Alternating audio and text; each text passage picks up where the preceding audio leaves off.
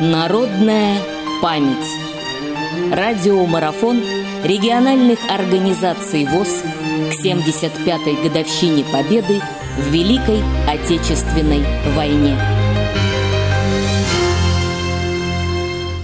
Я председатель Уфимской городской местной организации, Башкирской республиканской организации, Общероссийской общественной организации инвалидов, Всероссийская ордена Трудового Красного Знамени, Общества слепых.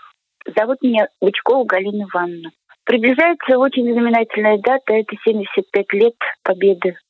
И сегодня я хочу вам рассказать об очень замечательном человеке, инвалиде первой группы по зрению, ветеране Великой Отечественной войны Иникиеве Абубакире Гениатуловичу. Иникеев Абубакир Гениатулович родился 13 января 1924 года в селе Каргалы Благоварского района Республики Башкортостан.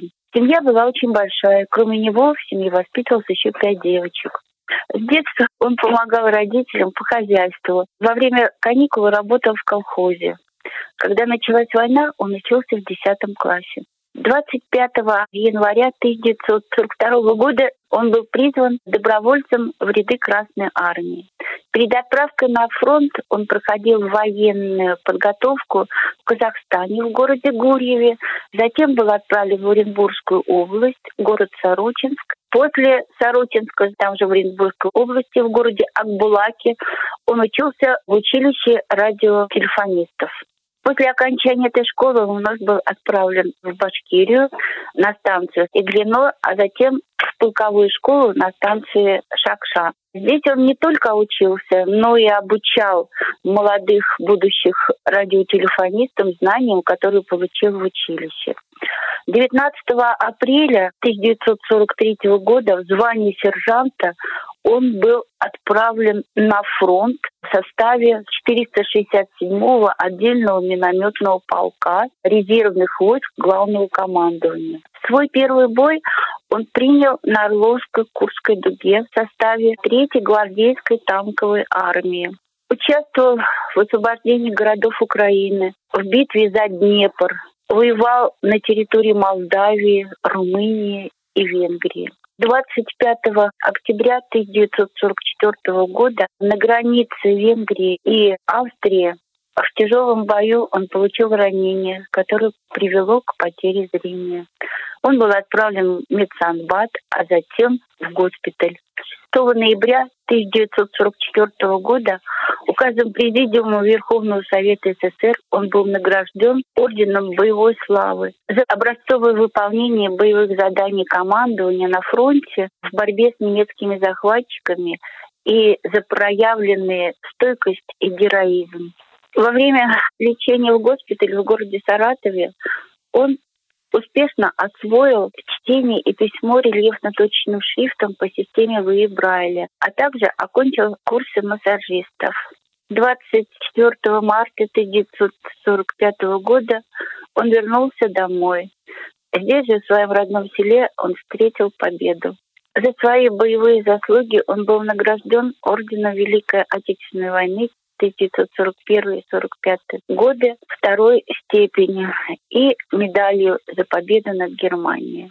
После военные годы он также не остался в стороне и очень активно начал трудиться на благо общества. Закончил вечернюю школу и получил аттестат зрелости. Затем поступает в Уфимское музыкальное училище, где была создана группа для военно ослепших 1948 году он заканчивает это училище и создает агитбригаду. И в течение 10 лет он успешно ездит по домам культуры, по сельским клубам, и иногда они выступали прямо на полевых станах по всем районам нашей республики. Затем он становится председателем первичной организации «Артели Новый быт», которая потом была преобразована в Уфимское учебное производственное предприятие ВОЗ. С 1965 года стал работать заместителем директора этого предприятия. А в 1971 году он был назначен директором Уфимского учебно-производственного предприятия и проработал там 11 лет. Во время его работы у предприятия были самые высокие показатели. Повысился уровень выпуска продукции почти в пять раз. Более 400 семей получили или улучшили свои жилищные условия. Он закончил строительство Дома культуры ВОЗ. Затем в 1973 году он добился, чтобы выделили землю под строительство жилого дома для инвалидов по зрению, работающих э, на предприятии. Когда он ушел на заслуженный отдых, его вновь пригласили возглавить Дом культуры, который он сам и достроил. Некоторое время он работал в Доме культуры.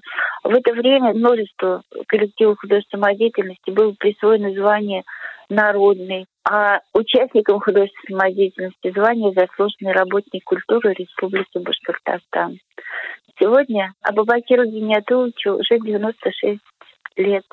Но у него такая память, которую может позавидовать любой молодой человек.